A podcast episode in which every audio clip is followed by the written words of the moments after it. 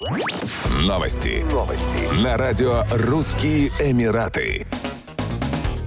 Индийские компании, владеющие нефтеперерабатывающими предприятиями, изменили валюту для оплаты большей части поставок российской нефти, которые они закупают через трейдеров в Дубае. Теперь вместо долларов США индийские контрагенты стали использовать дирхамы Объединенных Арабских Эмиратов. Индийские бизнесмены таким образом снижают риски нарушения западных санкций. Они в этом случае становятся минимальными, если учесть, что индийские нефтепереработчики покупают российскую нефть у трейдеров из Дубая. Индийские нефтепереработчики и трейдеры начали искать альтернативы альтернативные способы оплаты поставок российской нефти после введения странами Запада потолка цен на сырье 5 декабря 2022 года. Несмотря на то, что Индия не признает антироссийские санкции, банки и финансовые учреждения страны подходят с осторожностью к клиринговым платежам, чтобы не нарушить другие ограничительные меры, принятые Западом против России.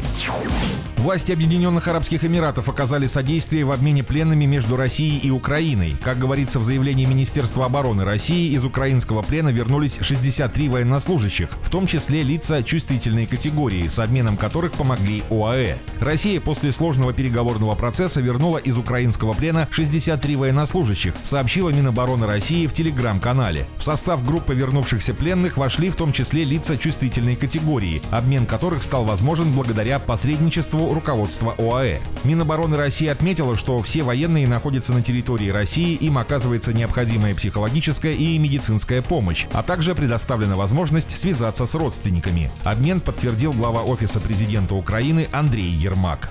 Еще больше новостей читайте на сайте RussianEmirates.com